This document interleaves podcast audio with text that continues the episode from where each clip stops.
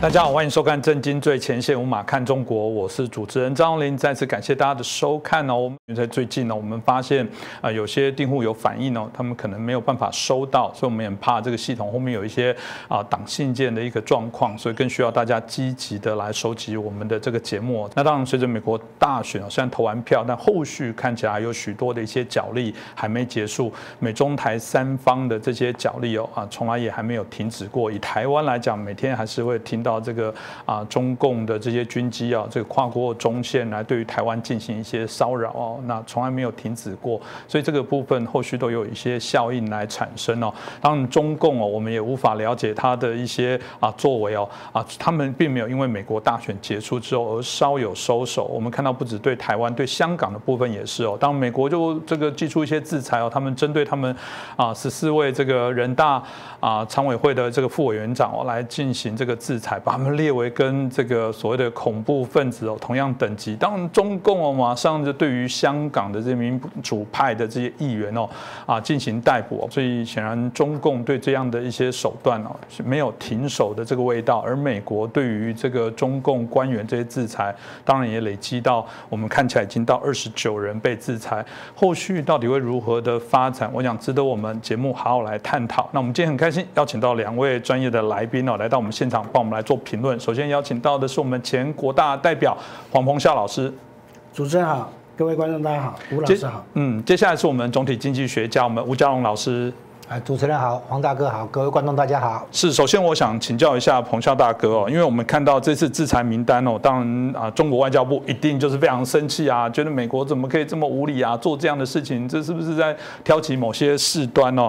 那当然啦，有人说这个啊，北京哦，原来是啊预计在这一次这个总统改换了之后，可能可以寄望这个拜登哦，可能对他们较为友善，也许也有比较多的管道跟他们呃，不管是拜登或底下的幕僚。来做一些疏通哦，我们不知道后面这个背景到底是如何，但大家都有一些揣测哦。那当然大家就会谈到一个指标，就是说，哎，为什么立战书没有被列入啊？是不是这个也是啊？我们提到了这个稍微真的美国有一点点这个调整了，然后真的有一点点手软了，然后这个行政部门开始会觉得有想要做易主权的美国易主权的准准备哦。到底实际状况如何？这个彭教大哥怎么看？是，呃，我觉得这一次的美国的制裁。大出大家的意料之外，啊，我我想这个，呃，连中共可能都料想不到，嗯，啊，居然拿他们十四位的这个副国级的这个人大常委会的副委员长来开刀，啊，我们也许觉得说这个人大常委会副委员长没什么了不起的吧，对不对？但是是实际上，在中共的这个呃他的官场上，这个副委员长。呃的层级是相当高的，有很多是当过省委书记啊啊这些的，呃才有机会去当副委员长啊。那么事实上，这个权力的结构啊，就像金字塔一样，越往上层，位置越少，竞争越激激烈。所以说，这个以中共来讲，他就需要说有一些地方好像蓄洪池一样啊，必须要让这些人事的问题啊，高层的人事问题。得到一个疏解，那么人大的副委员长或者说是政协的副这个副委员长，往往就是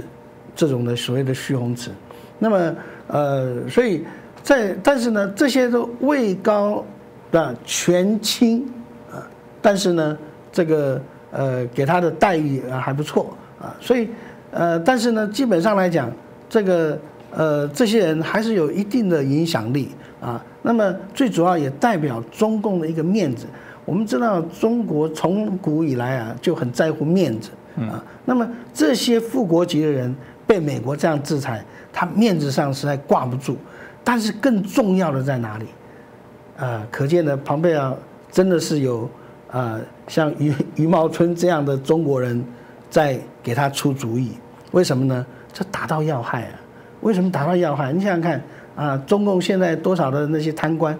一个小小的村支，他就能够贪得上亿的，啊，那么你像当过这个呃省委书记的，当过省长的这些人，嗯，啊，更我们更可以想象，他们一定是囊括丰满 啊，一定是这个呃满满满山满谷的这个好处嘛，对不对？那这些要要拿哪去？所以这个中共有个现象，很多高干的子女或者是是孙子女都到美国去了，嗯，或到加拿大，或到澳洲，但是过去呢一向以美国为最多。那么除此以外，他们的很多的这个钱也都是这样子洗到美国，嗯啊，所以这些呢，这种的呃制裁，真的是打到他们要害啊，他们希好不容易这个呃能够有个地方啊把钱藏起来啊，希望说哪天退休了啊到美国去啊可以逍遥啊，但是呢这个梦碎了，甚至于说他们在美国的这些亲人。可能都会将来的前任都会受到影响，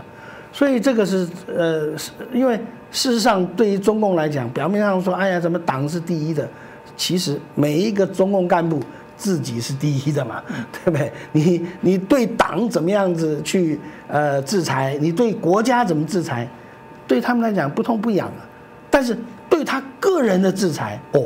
那就知识体大。你像林郑月娥，他被制裁以后。连汇丰银行都都不敢跟他往来，对不对？所以说他领的薪水啊，都领现钞，然后堆在家里面啊，不知道该怎么办才好啊。所以这个制裁，你别看他好像没什么，但实际上，对于这些有头有脸或者说家大业大的这些人，那个影响是非常深远的。当然，站在中共立场，一方面中共总要为这些呃副国级的高干讨个公道吧。对不对？那么，所以他一定要有所表态。但是话说回来，呃，中共现在就是有什么筹码？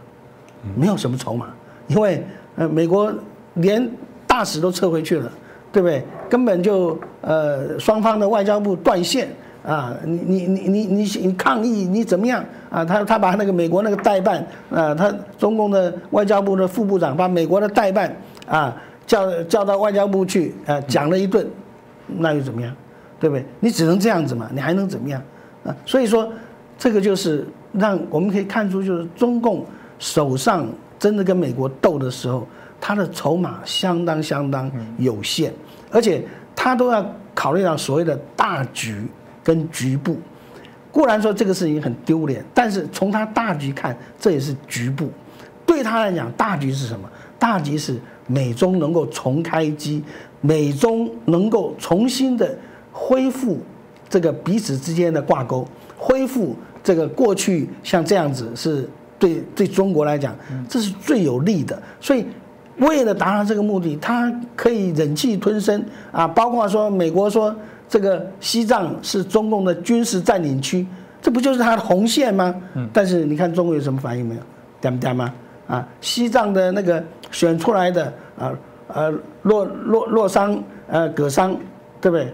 公然的到白宫去，而国务院也去了，啊，但是中国有什么反应？也是讲不讲？为什么？就是他站在所谓全局，目前对他来讲，当下最重要的是希望拜登上台以后，美中关系能够得到和缓，能够得到逐渐的恢复。所以为了这样的一个大的目标，这些他也只好忍气吞声。当然。中共还是扬言呢，他也要对美国的一些呃官员采取相对的措施。当然，可能这些官员可能都是川普这个政府的官员，呃，马上也就下台了嘛。所以说，呃，实际上这也可以看出来，川普这些作为啊，实际上也要激怒中共啊，让中共在这种状况之下啊，如果说他在这个呃。没有办法很淡定的来处理的话，那么很可能会给美国更进一步来针对他、来制裁他的理由。嗯，当然听到彭笑大哥刚刚提到的部分，可以知道这个也难怪哦。每次在这次的选举，许多人在怀疑中共在背后一定有做了一些不当的一些各种各式各样的一些影响啊。那啊正面的呃不不能说正面，应该是说如果说在台面上合法的，也许透过其他的他们自己有的这些媒介管道，透过去影响媒体、影响这些企业的部分来产生影响。更糟的部分，当然涉入到一些不法勾当、违法的方式哦啊来。希望影响这些选举的一个结果。所以当然，川普一定不认输啊！川普在现在，当然呃，许多人也许认为说好像大势已定了。但如果这几天大家有在关注这个啊美国的相关的总统选举后续的部分来讲啊，事实上川普还没有放弃哦，他认为这过程当中还是有许多的欺骗、诈欺、舞弊的这些相关的事情产生哦。当然，他也不断的透过他自己可以运用的一些手段，对这件事情提起一些相对应的一些呃诉讼哦。当然，我记得这个川普有提到说，嗯，未来这几周会有一些大事情发生哦。哇，大事情，因为离美国啊总统我们就任在明年一月二十号前哦，哎，算一算，基本上还有将近一个月多的时间哦。到底会发生什么大事情呢？姜老师，到底我们都很好奇会发生什么大事情呢？他讲到这个大事情，根据原来的那个影带来看，是在白宫接见一些跟体育相关的团体，嗯，然后呢，顺便跳出这个体育话题，来谈到选举的事情，嗯，然后他提到的是衔接有各种选举的舞弊的事情、诈欺的事情，然后才接着马上说，接下来几天会有大事情发生，是这样，所以第一个。合理的解释就是，他所谓的大事是指在选举的舞弊这一方面哈。那么就这一方面来讲，我们再现在补充一下，就是哈，他说未来几天会发生，其实是已经在发生，嗯，是进行中，但是未来才会公布。现在已经有一些事情在做啊，然后到时候才消息才正式啊正式出来，所以呢不是说将来才会正开始发生，是已经发生的事情，将来公布大家知道哦这样子。那其实很多事情已经在进行。我比如说，我举一个例子，请问中央情报局局长消失了吗？嗯，目前是消失了。是啊，然后呢那个。索罗斯不是号称被捕吗？消失了吗？好像是，现在都没动静哈。还有一个人叫做奥巴马，嗯，哦，传闻说他也可能被逮捕哈。嗯，哎，好像没什么具体反映出来，嗯，说不定是真的啊。是，那。过一阵子以后，说不定啊，正式宣布他怎么怎么样了，对不对？所以很多事情已经在进行中。那么现在我们发发现哈，川普有一个作风，整个团队了，法律团队哈，还有他的执政团队，现在在处理这个大选的这个问题上啊，有一个现象叫做声东击西。嗯，我们发现，我们认为他在忙着法律战，然后提诉讼啊，这个可能要进入各级法院，从州的法院。到州的最高法院，然后呢，从联邦来讲的话是巡回法院，啊，然后到联邦最高法院，好，好像在一各个法院那边做法律诉讼，其实这个是在铺垫。我现在要讲哈，他真正的要出的要做的大事情，可能不是在选举舞弊这个细节上来做文章，那个是在铺陈。嗯，好，他现在有几件事情，我们现在已经看出来哈，跟选举舞弊的细节。没关系，嗯，好，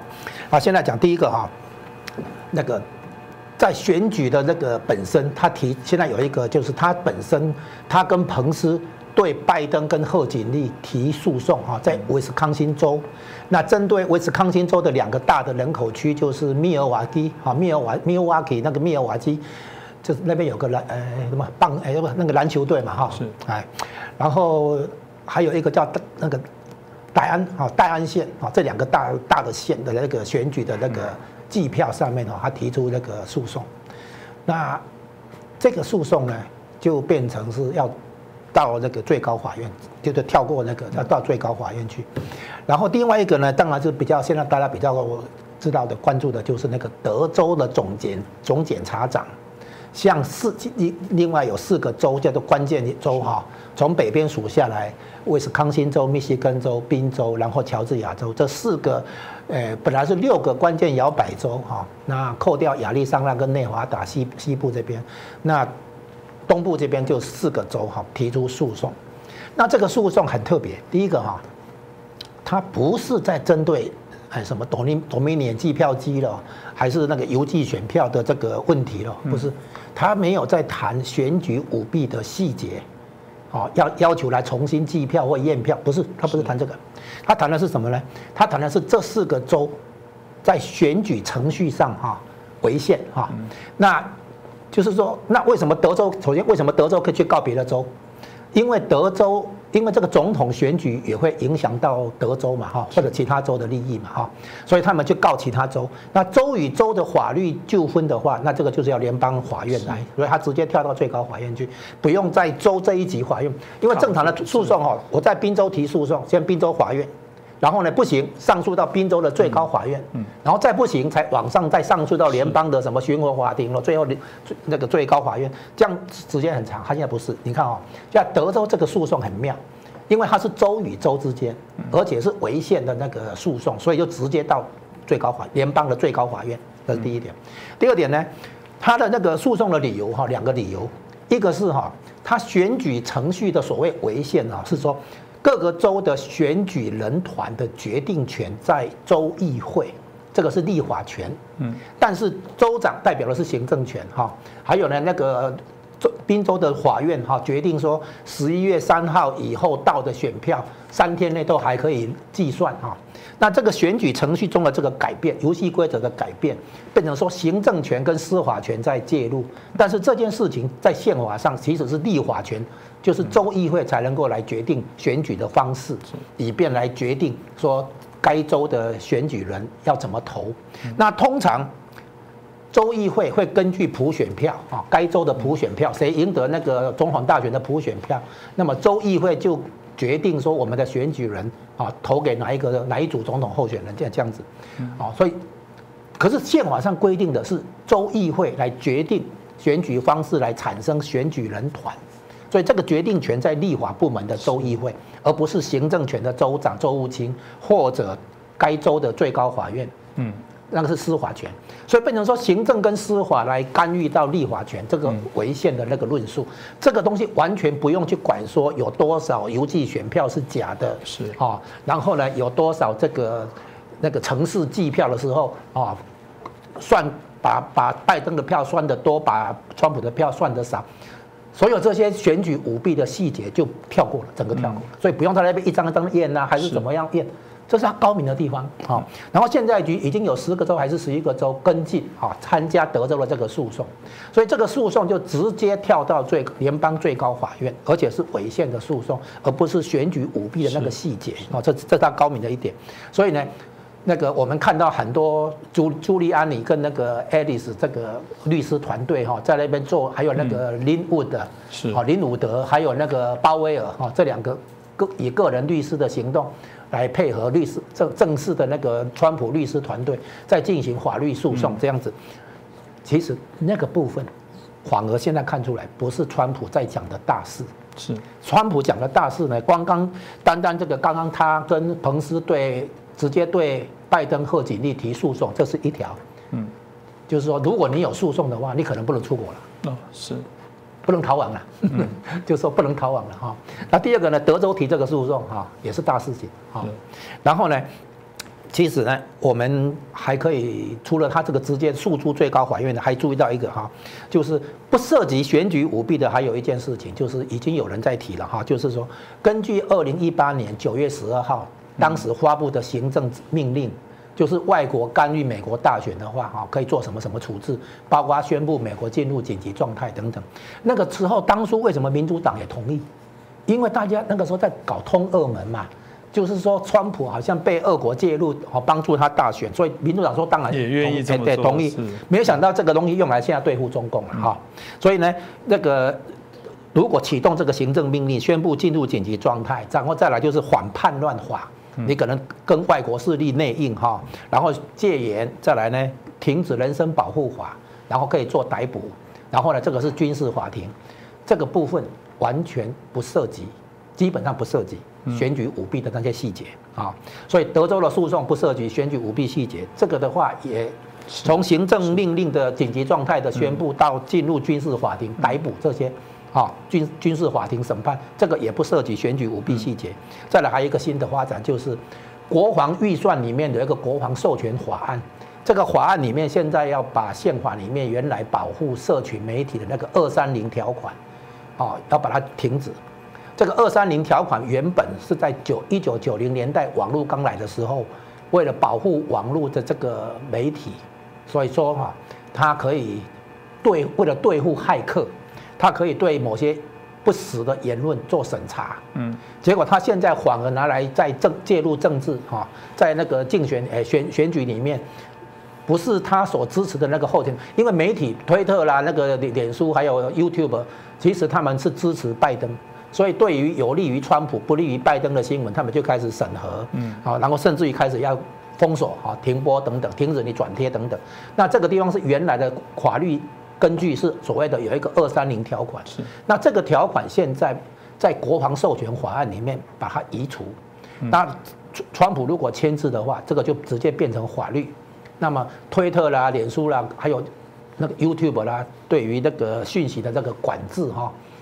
就要出问题了。这个法律的依据，这个地方也不涉及选举舞弊那些细节，什么 Dominion 计票机这些问题都没有，所以你会发现。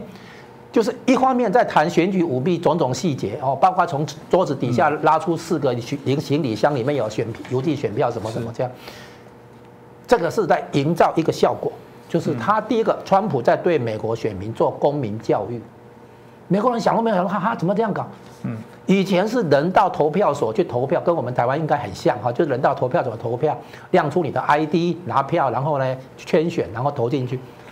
结果现在用邮寄的，邮寄的话，当然我寄出去以后可能会收到回邮信封，但是呢，你们那边怎么搞，我们可能就没有办法监那个详细监管，对不对啊？然后所以呢，这个铺路舞弊细节，这是在对美国选民做公民教育，第一个，然后呢，形成一个名气可用的一个氛围啊，然后呢，激发美国人的爱国主义。你看现在川普的场子都很热，然后呢，老百姓自自发的来为川普那个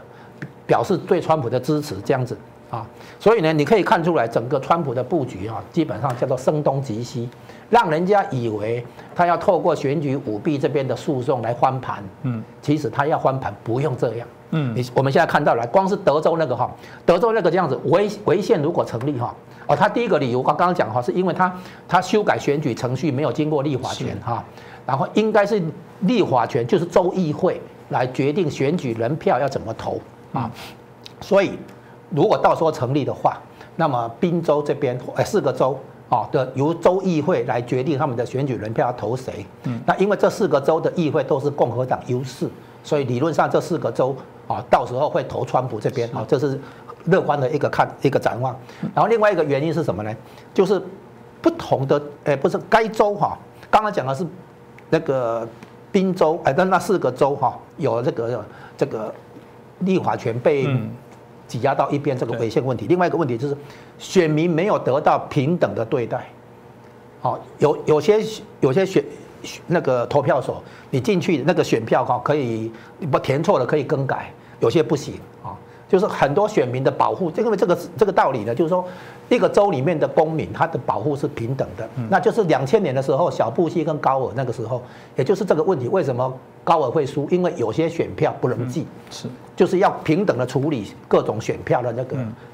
那个计票啊，那不能说某些选区哦要求比较严格，某些选区要求比较松，这样子必须平等对待。所以这个有两个理由。那第二个理由就是援引那个小诶高尔跟小布希那个时候的那个判决啦，一个州里面的选票处理要公平对待，啊，所以两个违宪的那个理诉求这样子，如果通过的话，就是由。这些四个州的州议会来决定他们的选举人票要怎么投啊？如果是这样的话，川普如果翻盘成功的话，这四个州总共六十二张选举人票，那么这样子的话，就是拜登这边把媒体算的六十二张扣掉，川普这边加回六十二张。就就结就结结束了，根本不用去考那个那个什么诶验票啦那些东西不用了，好那个后面再来处理。所以呢，这个对川普来讲，你只要最高法院认定这个违宪的。论述成立的话，判决出来的话，就比赛就结束了哈，就这样子。所以你会发现，川普声东击西，表面上在选举舞弊呀、选举细节呀这边让选民看的时候，实在是过看不下去，怎么可以这样搞啊？我们美国又不是第三世界国家，怎么可以拿委内瑞拉用的那个作弊的软体来计票我们的这个美国的选举等等？所以激发这个美国人的愤怒，嗯，好，然后呢，它的重点除了大选本身以外，等一下还会提到的，就是。对付外国势力的干涉，他要回应啊。是，我想像江龙老师的一个说明哦，让我也突然觉得说，嗯，真的算是过招了。为什么叫过招？其实有些啊，我们在节目当中有时候还在停留在那个舞弊啊什么这些问题。那其实我觉得他很聪明，因为如果你已经舞弊，意思是那些资料已经是假的，再重算还是这么多有问题的票，这会限制于不利啊。所以最好的方法当然是拉高层次来谈论这些问题哦。那透过这个诉讼的部分，用州跟州。互相来做提高的部分，的确也会拉高这些层次。这个看起来美国这个后续的这些角力哦，啊，显然真的是大家还值得大家好来做一些相对应的一些关注哦。当然提到了这个，一定都有许多的啊，不免大家在提到的境外势力的这些干扰。刚刚姜老师也提到了，这个是很叛国哎，这是非常严重的这些事情。这还不是只是说价值上的不同的所谓的支持，这可能牵涉到更多是不法在后面的一些操作。那所以啊，我们看到之前这个习近平的高参哦，这个啊翟东升他有披露说，中共哦，他能搞定华尔街跟美国的建制派哦，他有提到说，过去这个在一九九二年到二零一六年哦，中美之间各种问题哦，北京都能搞定哇，都能搞定，听起来，哎，当然有时候我会觉得说啊，那可能是有吹牛的成分，但是吗，是不是真的那么厉害？美国怎么那么厉害？他最后都能啊把美国相对应的政治做搞定？哎，这个国家国家之间做一些宣。是来讲，这可是何等大事！你可以想象，突然有一个国家说：“嗯，这个台湾高层我们都可以搞定，在台湾还不天翻地覆。”那个洪耀大哥，你怎么看待这件事情呢？呃，刚才这个吴教授对于美国大选这一次的很多的法律的问题啊，做了非常深入的这个分析跟说明啊。那么我们知道，任何的官司啊，这个很很重要一点。就是举证的问题，啊，但是呢，在法律上又有一个说法，叫举证之一方恒为败诉之一方。为什么呢？因为举证是相当困难的事情。那么，呃，但是呢，我们看到最近不断的有一些的证据，有一些的状况不断的浮浮现上来，啊，首先是这个呃《华尔街日报》啊，他把枪口啊对着这个呃民主党内部。啊，然后他讲，他说，这个中共啊，在美国唯一的朋友就是华尔街，还是很有意思。华尔街日报这样讲的，唯一的朋友就是华尔街啊。当然这里面这个他语意深远啊，这个这个也是大家都了解的事情，因为呃，过去美国在华尔街也好，在美国华府也好，都有所谓的熊猫派。所谓的熊猫派就是呃，这个请。呃，亲近中共的，然后当然这里面有很大的利益在里面啊。另外呢，就是屠龙派，哈，那是认为要要防止中共的这样的崛起会取代美国的地位。所以这个呃，那么现在我们看到川普在选举一再讲啊，他要让华尔街的这些的大鳄，这个大沼泽里面这些大鳄，这些啊。吃人不吐骨啊，严重的伤害到美国一般老百姓的，特别是这种呃基层的这些老百姓的利益的这些华尔街大鳄，他一定要透过选举把它揪出来。那么这个为什么呢？因为呃这一次啊，翟东升呢是啊他是什么？他是据据说啊他是这个呃习近平的幕僚。啊，习近平的一个，呃，一一一个一个呃，大概是智囊之类的吧，对不对？因为呢，他是中国人民大学毕业，也是在中国人民大学获得了博士学位。我们知道中国人民大学啊，基本上它是这个原来就是党校嘛，对不对？所以很多中共的党官都是从中国人民大学毕业的。那么在这种状况之下，就说翟东升，当然他有一定的。代表性跟分量，那么他这个很意外的，他在十一月二十八号的一个呃视频的这个演讲当中呢，就就抖出来，我们在华尔街有人啊，我们在这个高层有人，那是讲的非常的得意，对不对？所以我们都能把这个以前呢，我们都能把这个民主党搞定啊，只有说川普没办法搞定，对。那么了解中共人都觉得说。他讲这个话，完全能够理解。为什么完全能够理解呢？在中共的社会里面啊，一向啊很多是什么潜规则潜规则是什么呢？就是走后门嘛，拉关系嘛，啊，金钱收买嘛，啊，甚至于啊财色一起来，啊，包括说这个呃给你弄色情的这个陷阱都有啊，啊，这个在中共内部，你看啊，这个在薄熙来的这个事情里面啊，那个就就说薄熙来在中共的呃这个。呃，这个这个首要的阶层里面，他监听啊，还有一些其他的一些行为，可见说，这个发生在美国，完全符合事实啊。当然，具体的他没有讲，但是呢，一般认为说他这样的爆料，绝对是啊，恰恰好的来符合这样的一个状况。但是呢，我们要知道。这个华尔街说实在，令很多美国的有识之士非常不以为然。美国的国力的一个这个分野，就是二零零八年的所谓的金融风暴。那金融风暴是华尔街惹出来的，对不对？结果奥巴马处理这金融风暴过程里面，他只帮华尔街解套了，但是。多少因华尔街这样子受害的人，却没有得到应有的一个补偿，所以说反而华尔街那些啊那些闯祸的啊吃干抹净，一点事都没有，啊完全不被救责。那么，所以说这些华尔街大他的什么的呃金融的活动这些，事实上跟升斗小民跟美国的就业一点关系都没有。但是他们赚的满坑满谷的，那么中共呢，就拿着他们的一些的金融市场啊，来诱惑这些华尔街大鳄啊，所以说一堆的华尔街大鳄都在啊想方设法的帮中共的忙，譬如像说啊一些中共的呃股市股票啊这个 IPO 在呃华尔街上市啊，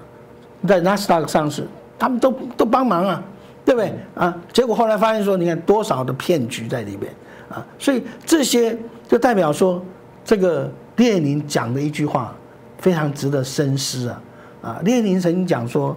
资本家啊会把明天把他绞死的那个绳子，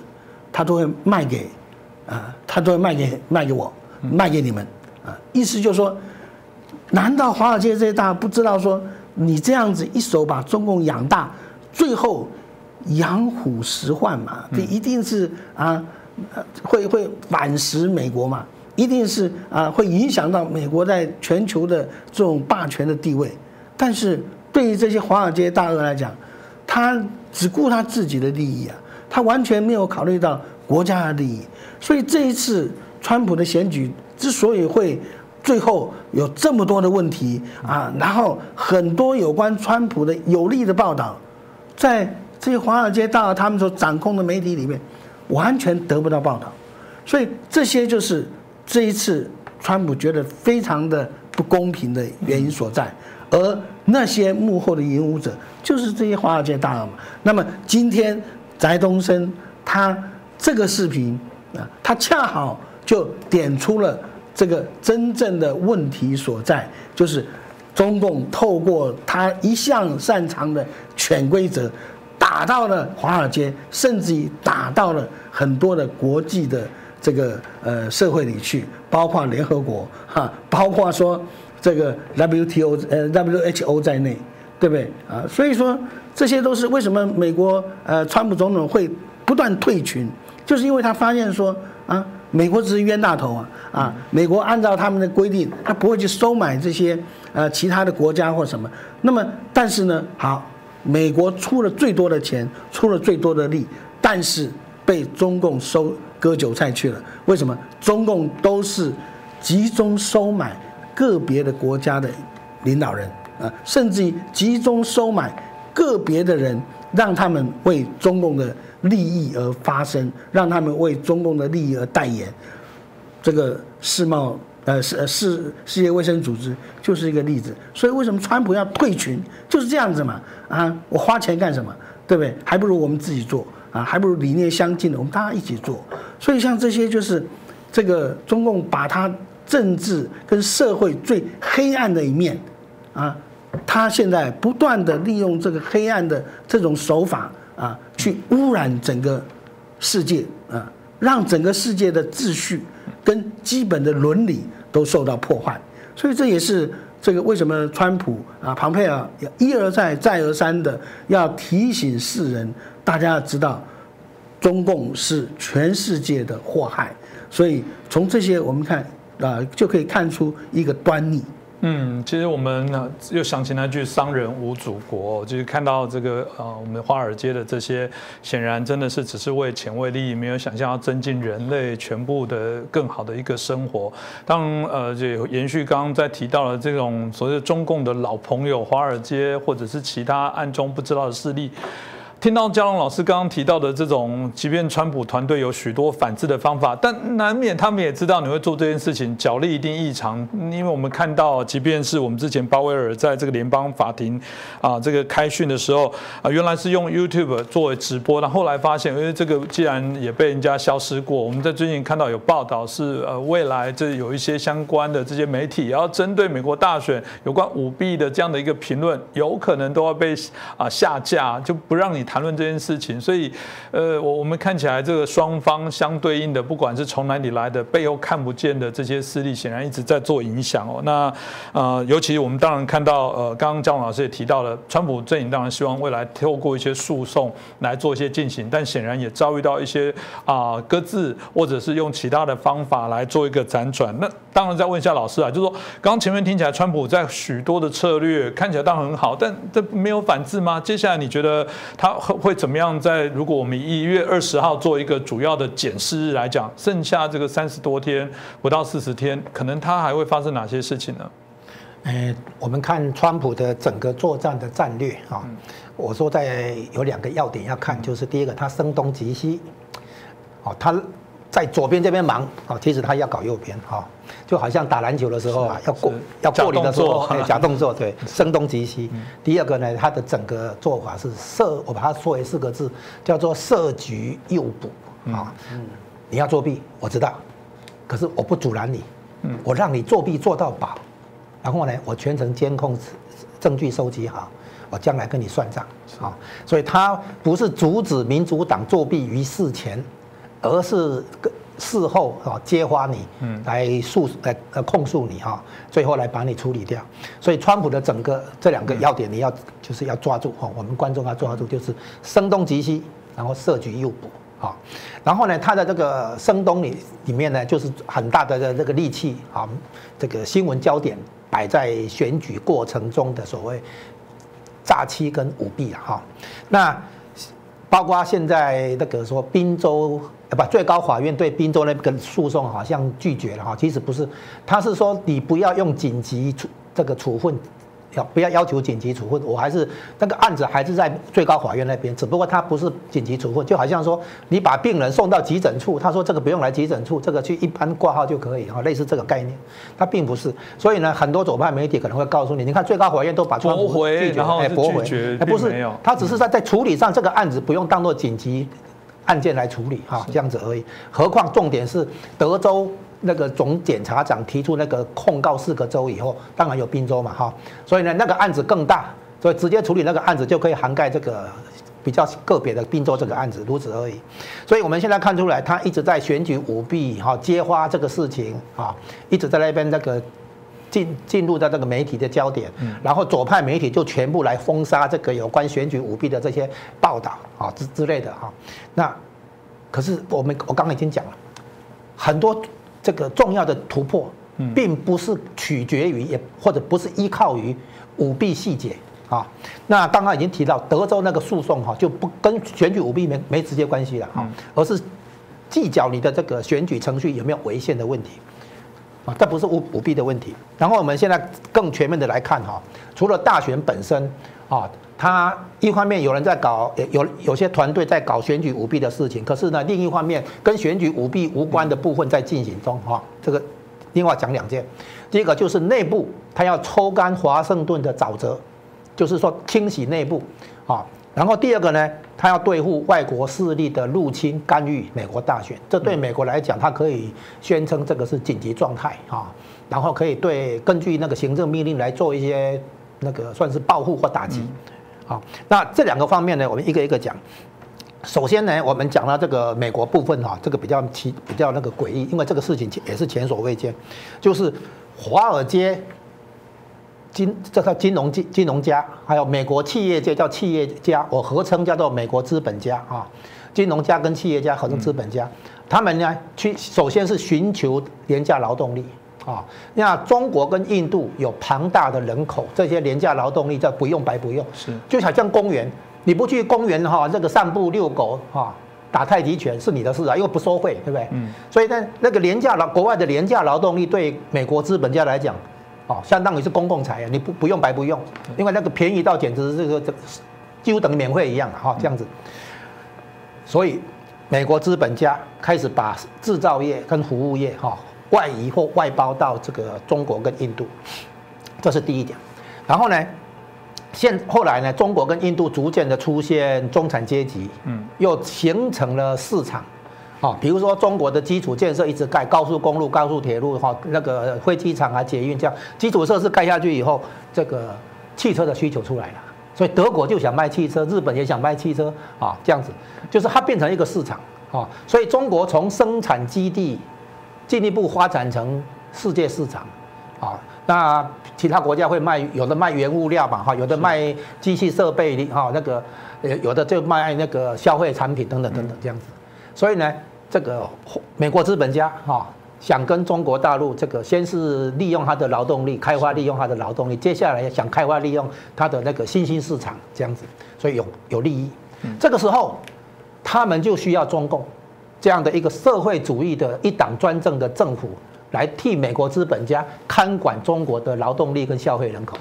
啊，所以中共在这一点上恰好跟美国资本家是有共同利益的，互相需要。啊，你可以想象成一家公司里面呢，老板呢可能会找经理或者工头替他管理老那个员工嘛。啊，那中共现在相当于在替美国资本家管理中国的广大人口。啊，是这样子。所以呢。中共把一些利益回来回馈回来，叫做收买，嗯，哦，叫做红色渗透。然后呢，这个也包括媒体，不止包括政府，像媒体哈，像《纽约时报》的大股东是墨西哥的那个那个富豪。那这个墨西哥富豪在中国要制造汽车卖拉丁美洲市场，哦，然后呢，那个比如说《华盛顿邮报》的老板是亚马逊的贝佐斯，是。那亚马逊有一些产品，包括它的阅读器，包括它的那个音响一些，啊。声音设备等等也在中国制造，啊，它也有其他的东西会跟中国市场有来往，啊，那 C N N C N N 的老板，比如说那个他有一些体育球赛的转播，啊，所以你会发现媒体界的后面的老板，他是美国资本家，然后呢，他就会有不管是制造也好，市场的那也也好，他会跟中国有商业上的利益，啊，所以呢，媒体就因此被转向了，啊，那所以你会看出来。中共跟美国资本家其实是一组的，他们是全球化的受益者，我们这样称呼啊。那川普代表的是全球化的受害者，啊，全球化的受害者呢，他要为他们最重要的一件事情就是创造就业机会，以后才逐渐的能够拉升工资哈。那社会底层的话呢，这个在全球化跟技术创新这两股力量之下，呃，上面精英、社会精英跟资本家取得很多好处，底下的那个社会底层广罗哎。普罗大众哈就开始那个受到那个伤害，那会形成马克思所谓的失业大军啊。那这个时候马如果是走纯粹左派的政府的话，他们搞的是工人起来革命，叫工人无祖国啊，工人起来搞阶级革命，从共产主义革命到社会主义啊路线等等。嗯。可是呢，现在美国发现，他的这个全球化在美国境内制造了失业大军，在国国其他欧洲、日本、台湾、韩国都一样，这些。工业发达国家，它的那个就业机会大量外移的结果，社会底层被掏空，所以这个社会里面会形成所谓失业大军。这个时候，他们就需要一个左派的政党、左派的政府、左派的媒体来对付社会底层，而不要让社会底层起来搞阶级革命。所以你就会看到美国现在哈，这些资资本家在支持民主党。民主党原来是代表左派的哈，民主党去吸收左派的这些选民，嗯，你就会看到这个很奇妙的合作，就变成说资本家创造了那个，就是资本主义到最后它的堕落造创造了社会主义的崛起，在美国。好，现在所以川普的重要任务之一不是赢得这个大选而已，而是透过这个大选，把这个资本主义的堕落，造成了美国内部的社会主义崛崛起。哦，我们有时候把它称为叫做左右大战啊，这个在美国发生。第一件事，他把对，他要对付这个；第二个，对付外国势力入侵；三个，一个委内瑞拉，一个伊朗，还有一个中共。好，那当然中共才是大条。那中美国对中共的话，根本的这个做法，第一个削减美金的来源，嗯，所以对付它的贸易顺差，打贸易战是这样来的。第二个呢，金融制裁，就是呢，中资企业在美国的上市要下市哈，美国的养老基金、退休基金不再去投资中国的标的啊。再来呢，透过金融制裁的话，对个人高官哈做制裁啊，比如说以各种人权的法案等等，从新疆呃新疆到香港哈。都是这样，然后呢，可能将来还会有更多对银行、对中中资企业啊的这种金融制裁，不止个人啊。那这些东西都是要削减中共的资金来源，免得在国际上兴风作浪，还有免得对美国做收买啊。这是第二个呢，军事行动。嗯。就是说，中共的话，内部它也是用那个枪杆子出政权这种理念，所以它维稳的开销很很庞大，它的军事行动哈扩张的野心很很庞大，那已经直接威胁到美国。所以美国现在如果跟中共的话，有可能用包括斩首行动在内的一些快速打击的方式来来这个对中共采取军事军事行动，啊，然后再来一个东西呢，就是那个情报间谍这个系统的破的那个。要对付这个中共的那个情报跟间谍系统，所以除了军事行动以外，情报这个部分也要做。好，那我们看到的那个所谓那个翟东升哈，那个他那个发言，我们在美国上面有人哈，我们可以搞定华尔街来搞定美国。那这个东西呢，延续他们的思路，就是第一个搞关系、搞人脉、搞收买啊。然后第二个呢，当然是布置间谍哈，包括那个千人计划，这些都是哈，窃取这个关键技术。那这个反映出一个问题，就是啊。中共自己啊，其实没有自信，他没有自主研发创新的这个能力，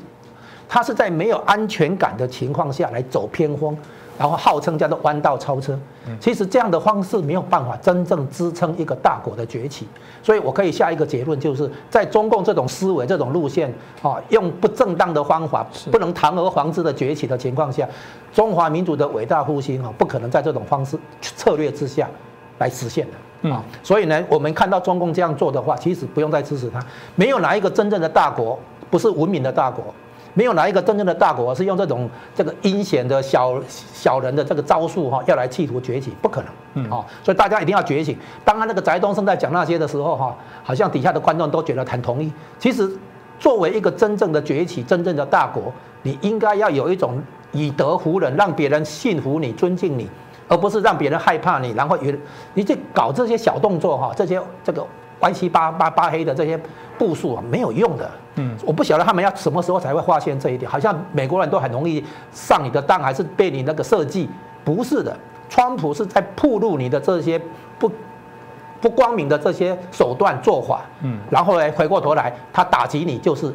那个名正言顺啊，他在搞这个事情。然后呢，中中共这边还在洋洋得意哈，以为说我们的计谋得逞，其实都是中计，就是川普在设局诱捕，然后中共等于自己把证据奉奉上去了，这是这是很很可笑也很危危险，整个来说是荒唐，大国崛起不能这样搞，不可能的啊。是我，我想老师谈到的部分真的是啊，我记得以前这个很多听到长辈在谈到说，哎，美国有时候他非常信任你，如果你买一个东西哦，你觉得不满意就退货，这真的就是不用有什么样的一些理由，哎。很多华人就觉得真好，我以后去借什么东西用几天不好就去退。你以为美国人笨不？人家是对你的信任，也就是我觉得姜老师讲的很好。你你你以为美国人是笨？那是他们建国在所谓的对于啊相对应的这些我们谈到的某些民主的信仰价值的一些啊所谓的遵循哦。你以为占了他的便宜，事实上以后要连本带利来还啊，不是一个打一个民主主义的大旗。说你看吧，中国好不容易崛起有钱了，他们又看不下了，又。想把我们打压了，又八国联军了，又如何？是这样吗？如果不是一个良善，用一个正确的一些方法来取得这些权位来讲，我觉得这的确是不是一个我们认为一个国家稳定基石一个非常重要的部分啊。所以今天透过我们两位老师啊的评论，也可以知道说，美国大选显然后续还有许多的过招哦，特别在未来这三四十天的一个时间里面。嗯，可能都还会有超我们想象的这些事情发生啊。但我常说，不管怎么样，我觉得他总是作为一个呃，川普认为重要一个贡献，是他作为了一个起点，让大家、让西方世界、让许多人开始来觉醒，说中共不是你想象中的这么样的单纯跟善良。如果你不小心，你可能最后是会被被他反噬掉。那我觉得这不是我们所乐意看到的部分。这也是节目当中我们希望透过我们的来宾哦，清楚来跟大家解析哦，也让。让大家了解到中共啊最基本的一些本质哦。那祝福美国，当然也祝福所有在追求自由民主主义的这些我们所有的海外的这些华人朋友，我们一起来努力加油。那当然拜托大家啊，帮我们订阅我们的节目，然后帮我们按赞啊，也欢迎您留言。当然最重要的是帮我们推广给有共同价值啊理念的这些朋友。那同时也打开你的小铃铛哦，确保我们的订阅是很正常顺畅的。再次感谢两位老师，也谢谢大家的收看。